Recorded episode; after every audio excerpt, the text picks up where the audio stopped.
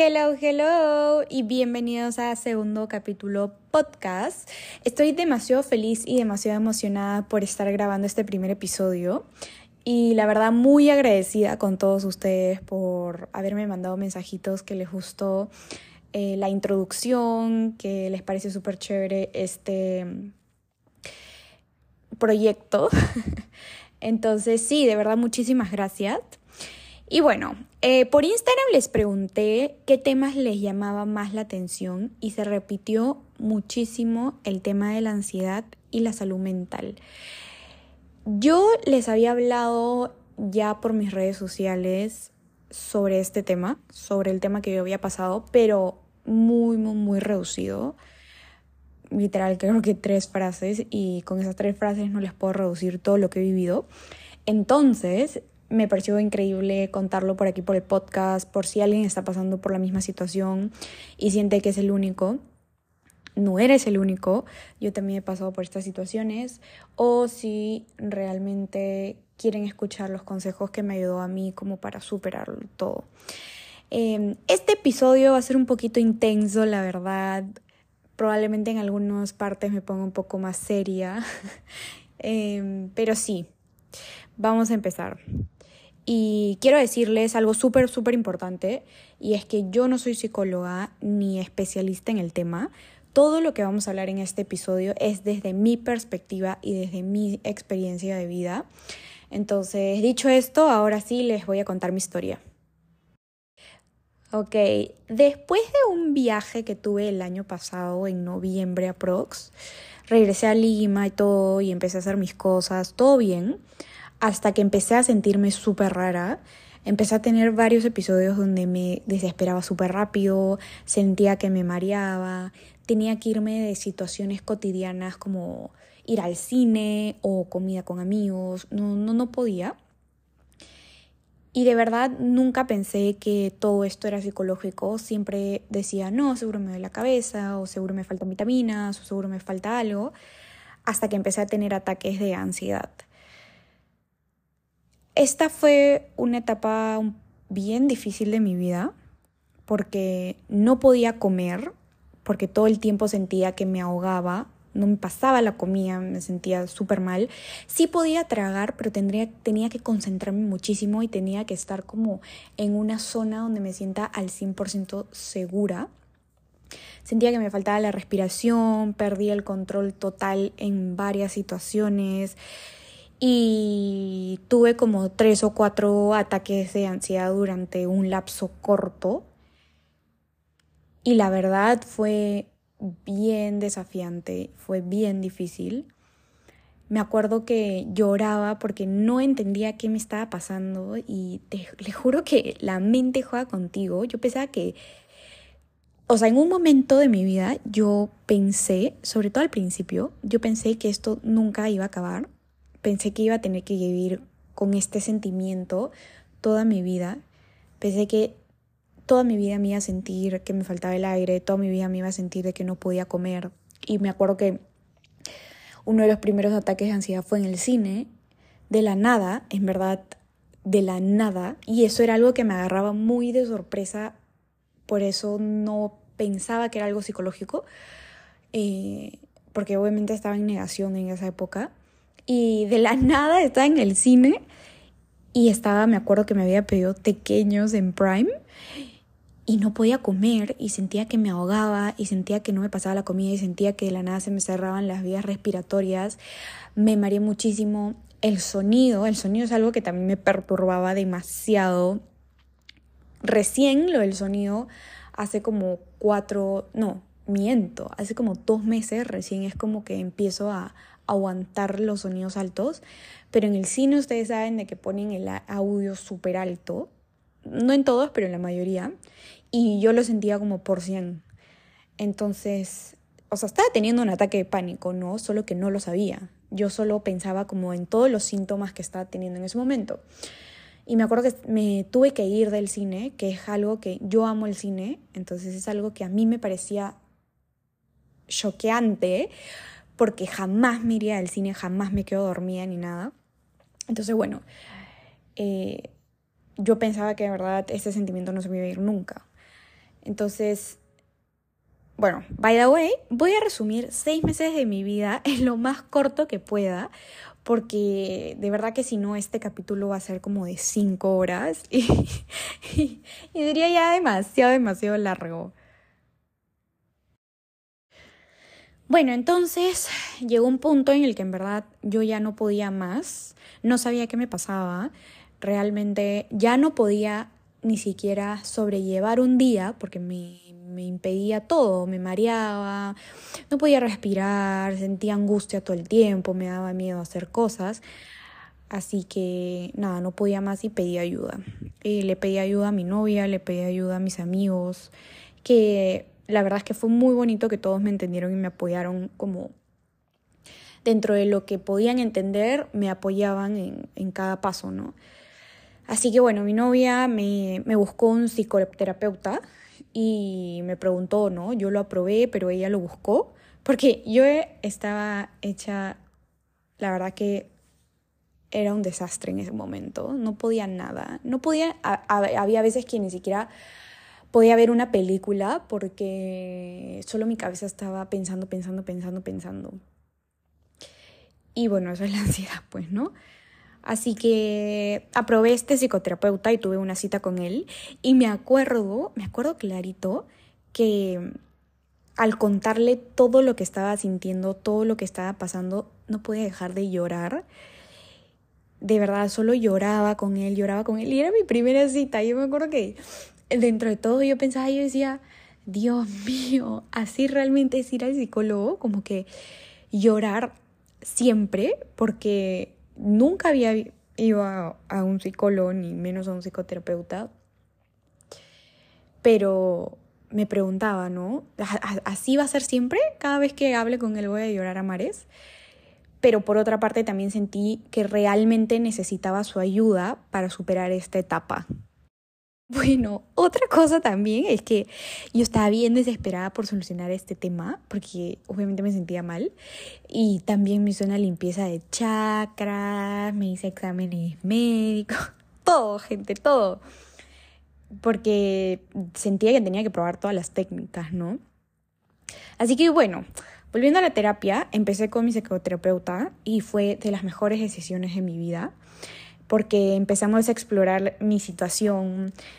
Yo tenía momentos donde me sentía mejor, luego recaía, volví a tener ataques de nuevo. O sea, ponte que cuando empecé la, la terapia, también acá hay un lapsus que yo me fui como un mes de viaje, donde me sentía mal, pero siento que me ayudó como a desconectarme, pero por ejemplo me dio un ataque de ansiedad cuando estábamos en, en Roma.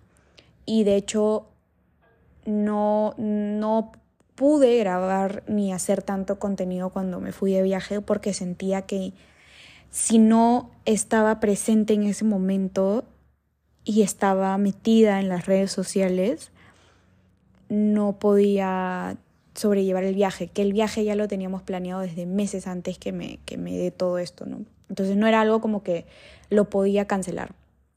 Eso es como que un dato importante. Entonces, sí, me volví a recaer, me sentía bien, volví a recaer, volví a tener ataques de ansiedad, luego me volví a sentir un poquito mejor y así hasta que poco a poco me empecé a sentir mejor del todo. Mm, a ver, hice varias cosas y aquí me perdí un poco, pero aquí regreso. Y es que aparte de lo que mi psicoterapeuta me decía en terapia, yo también empecé a crearme rutinas que me ayudaran a sentirme mejor. Como por ejemplo, empecé a escribir en mi libreta una lista de las cosas que me pueden ayudar al día a día a sentirme mejor. Cosas básicas, cosas simples como por ejemplo hacer ejercicio, meditar, comer saludable, tomar mis vitaminas, pasar menos tiempo en redes sociales, casi nada, conectar con la naturaleza, sentir como que el apoyo de toda la gente que quiero. Entonces empecé a, hacer esta lista para que sea un apoyo para mí, para poder sentir que tengo que hacer algo para ayudarme. Fue un proceso súper duro y estaba súper triste, pero después de todo yo sabía que no me iba a durar para siempre. O sea, después de que empecé terapia, me di cuenta de que esto no me iba a durar para siempre. Si estás pasando por, por una situación similar en la que estás con muchísima ansiedad o ataques de ansiedad, te digo de todo corazón que no te va a durar para siempre, pero definitivamente tienes que estar muy dispuesta a querer solucionarlo y querer hacer todo lo posible para poder cuidar tu salud mental, porque siento que realmente yo puse como al 100% de mí, bueno, digamos el 80% de mí para poder sentirme bien. Mi propósito, mi propósito era sentirme mejor. No eliminar mi ansiedad al 100% porque es algo que no se puede, solamente aprendes a, a manejarla, aprendes a controlarla, aprendes a... con varios ejercicios que ahora les voy a contar abajo, pero aprendes a sentirte mejor con lo que estás sintiendo y a dejarte sentir. Entonces, pero de verdad yo busqué muchísima ayuda también, aparte de mi psicoterapeuta. Entonces yo todos los días me enfocaba en qué puedo hacer para sentirme mejor. Obviamente había días donde no podía más, gente. Había días donde de verdad yo solamente dormía todo el día porque no, no, no podía con mi mente, no podía conmigo. Había días donde me levantaba y decía, ya, ¿sabes qué? hoy día tengo que hacer algo porque me tengo que sentir mejor. Me acuerdo que tenía este esto demasiado metido de, no, el lunes comienzo y empiezo desde ahí a cuidarme. Empecé a quitarlo y empecé a empezar los sábados, los jueves, los miércoles, cuando obviamente tenía esos bajones en donde no quería ver a nadie, donde solamente quería llorar, donde solamente quería estar triste, pero siempre buscaba una oportunidad para volver a levantarme, para volver a sentirme mejor. Y creo que eso es algo súper importante. Luego eh, empecé a escuchar muchísimos podcasts de autoayuda. Empecé a escuchar experiencias de otras personas para no sentirme tan sola, porque llegó un punto en el que yo decía, es que esto solo me pasa a mí, esto solo me está pasando a mí, yo soy la única persona que está en esta desgracia, ¿no? Porque yo no había escuchado de nadie que tenga estos síntomas y ataques de ansiedad hasta que empecé a buscarlo y me di cuenta que había muchísima gente que, que pasaba por esto, ¿no? Y me sentí, sentí que tenía esperanza.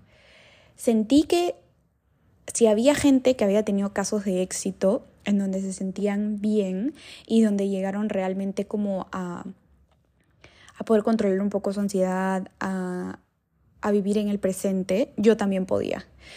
Entonces, sí, empecé a buscar experiencias de otras personas por podcast, consejos, y la verdad es que yo siempre me fui por un lado natural. Yo no quería medicación. Si les soy sincero, un lapsus de tiempo donde yo estaba muy, muy deprimida y muy triste y donde ya había tirado la toalla, porque como les digo, no todo fue ya me voy a querer sentir mejor, ya quiero hacer esto. No, o sea, hubo un tiempo en donde realmente estaba muy deprimida, estaba muy triste, había tirado la toalla, ya no quería absolutamente nada, no tenía ganas de absolutamente nada. Y ahí hubo un lapsus de tiempo donde yo decía, en verdad creo que necesito medicación porque no voy a poder sobrellevar esto. Pero empecé a investigar sobre la medicación, empecé a escuchar también, como les digo, experiencias de otras personas y la verdad es que no es una situación factible, o sea, no es una opción factible, mejor dicho, porque lo único que hace es que va a disminuir... Bueno, no, no, no, no sé mucho de medicación, no me quiero meter en esto porque no quiero decir algo erróneo. Solamente voy a decir que yo no quería medicación, quería poder pasarlo con mis propios medios, así me tome el triple de tiempo.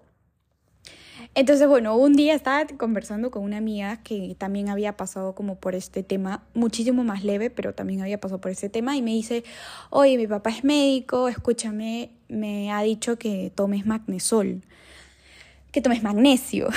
y yo como toda mi vida había escuchado magnesol, magnesio, magnesio.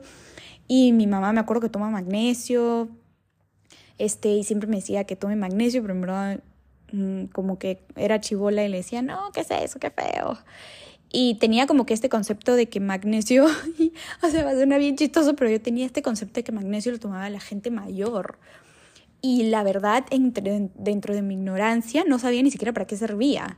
Entonces me dijo, mira, te voy a mostrar un video de, de, de TikTok en donde te va a decir todas las cosas buenas que te dan el magnesio.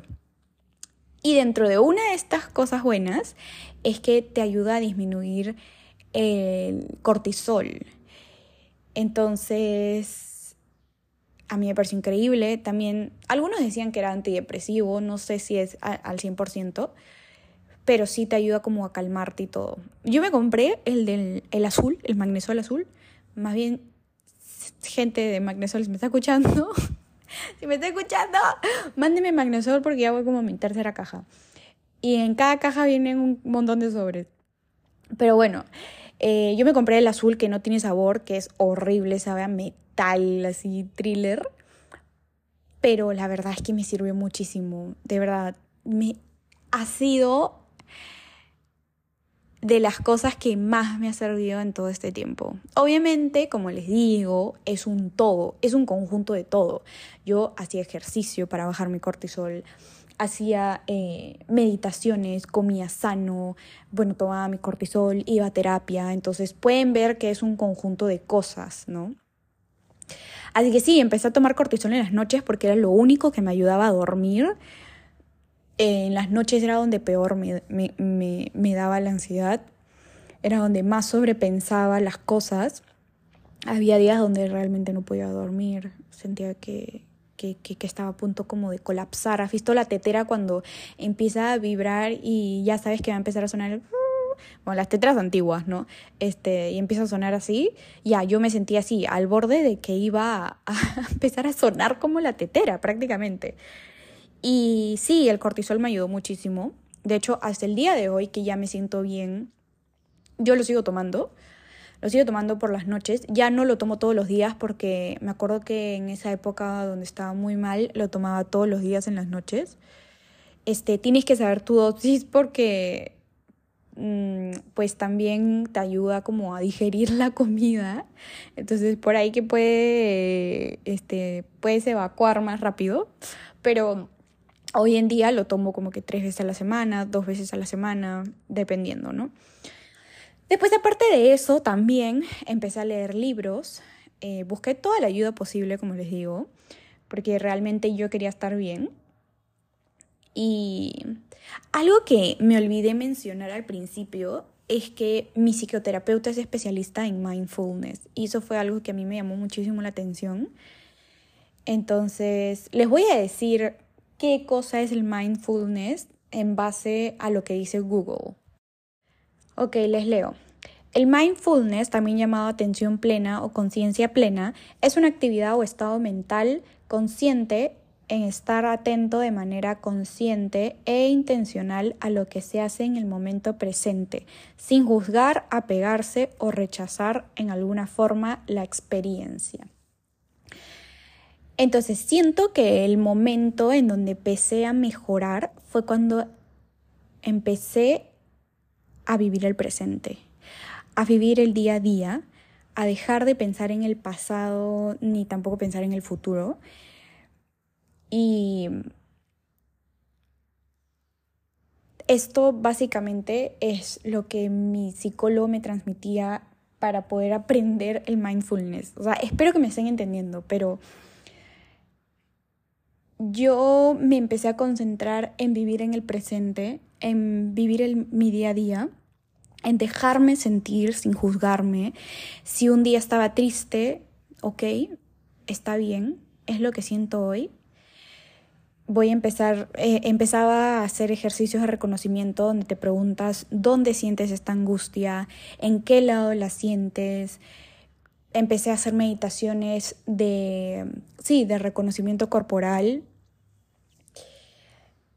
Empecé a concentrarme en mi día a día, en qué cosas hacía en mi día a día sin pensar en qué va a pasar mañana, sin pensar en cómo yo había sido en el pasado. Realmente me estoy yendo un poco en mis pensamientos, pero realmente eso fue lo que me ayudó en conjunto, como les digo. Siento que esta metodología del mindfulness es estar en conciencia plena de lo que te está pasando el día de, de, hoy. Y sí, como dice, bueno, vuelvo a lo mismo, pero es en realidad no juzgar lo que estás sintiendo, ¿no? No apegarte a, a sentimientos que estás teniendo hoy. Por ejemplo, si hoy yo me siento muy feliz y estoy muy contenta, vivo mi día así, porque hoy me siento así. Yo no sé cómo me voy a sentir mañana. Lo que me pasó ayer, ya me pasó ayer, no me va a volver a pasar hoy, no me va a volver a pasar mañana, porque cada día es diferente. Entonces, aunque le di mil vueltas al asunto, eso fue lo que me ayudó muchísimo más, ¿no? Este concepto del mindfulness. Y yo sé que suena bien fácil decirlo, como que, ay, sí, la gente que te dice, ay, vive el presente, que no sé qué. Créanme que no lo es, pero empezar a tener esa mentalidad, de empezar a, a vivir en el presente y reconocer lo que estás sintiendo, es lo que me ayudó muchísimo más, ¿no? Y bueno, en todo este camino también de encontrarme a mí misma y de mejorar mi salud mental sobre todo, dejé de hacer y consumir varias cosas. Eh, por ejemplo, dejé de tomar café y dejé de consumir alcohol desde el momento que empecé a tener ataques. El café lo dejé porque me aumentaba bastante la ansiedad. O sea, yo me tomaba un café y me quería subir al árbol. Me daba muchísima energía, pero también me subía muchísimo el cortisol y me sentía muchísimo más ansiosa. No sé si han visto esos memes de... no sé si han visto esos memes de gente normal y gente que tiene ansiedad, eh, que toma café, es como que está, está, está, pero en otro nivel. Bueno, si encuentro, si encuentro el meme lo voy a poner en mis historias. el alcohol también lo dejé porque a ver, voy a profundizar un poco en este tema de por qué dejé el alcohol, porque creo que también fue una parte clave e importante para mi proceso. Y es que yo lo dejé porque cuando tomaba un sorbito sentía que yo perdí el control. Me, me daba instantáneamente muchísima ansiedad de no poder controlar mi mente porque de por sí yo ya sentía que no controlaba mi mente con todo lo que estaba sintiendo. Pero aparte de eso no era un tema de control, sino que realmente me estaba haciendo sentir mal. Y era una sustancia que no iba a ayudarme en mi proceso de sanación. Entonces, ¿para qué le iba a estar consumiendo? Así que lo corté de raíz, igual que el café. En su tiempo también dejé de comer dulces, solo, que los dulces yo sí los fui incorporando poco a poco en el transcurso que me iba sintiendo mejor y ahora sí como mis dulces normal y todo. Realmente todo es un proceso. Em, y luego leí un libro que se llama Cómo hacer que te pasen cosas buenas de Marian Rojas, que es una psiquiatra y en uno de sus capítulos decía lo siguiente. No me van a creer, pero acabo de traer el libro que les decía de cómo hacer que te pasen cosas buenas y estaba buscando la parte donde ella decía que el café y el alcohol te elevan el cortisol y escúchenme, el cortisol no es malo, solo el exceso de cortisol es malo. Eh, pero esta parte donde ella decía de que el alcohol y, y, el café como que son lo primero que deberías eliminar si es que tienes ansiedad, solo que no sé por qué no lo encuentro, no, no lo he marcado en el libro. Pero bueno, eso, ¿no? Y yo creo que el café sí lo voy a volver a tomar, probablemente descafeinado o algo, pero el alcohol por el, por el momento no, no lo tengo en mis planes he ido a fiestas y todo y la he pasado muy bien sin tomar alcohol. La verdad que nada. A veces van a ver de repente mi historia donde hay traguitos y así, pero, pero para la foto nomás porque yo siempre estoy con mi agua. Y lo bueno es que siempre he tenido como este espacio seguro con mis amigos que no me dicen como, oye, pero toma, pues no seas aburrido jamás. Es como que lo entienden por todo el proceso que he pasado y que esta ha sido la mejor decisión para mí. Entonces eso también es un punto a importar, a, importar. Este también es un punto importante. Eh, bueno, y entre otras cosas también, justo en, este tema, eh, bueno, justo estaba escuchando este podcast que es con Tom Holland y Jay Sherry. Ah, creo que sí se pronuncia su nombre. Y mm, Tom Holland estaba contando de que mm, de su proceso de estar sobrio. Ahora, como les conté, yo nunca he tenido un problema con el alcohol ni nada, pero yo lo dejé porque a mí me hacía sentir mal. Pero la verdad es que mi bien lo dejé, no se me provocó tomar alcohol en ningún momento. De hecho, he ido a muchas reuniones sociales, he ido a muchos a muchas fiestas y no se me antoja. No es como que estoy sufriendo por, por no tomar. Más bien todo lo contrario, me siento muchísimo mejor. Y yo no he sido mucho de tomar bastante. Siempre he tomado muy moderado y ciertos tragos como, no sé, whisky y chelas, ¿no? No soy de meterme bombas ni nada.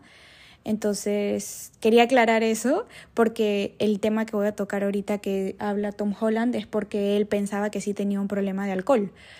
Pero dice cosas muy interesantes, no me voy a centrar en ese tema, sino que dice cosas muy interesantes que quería compartirles.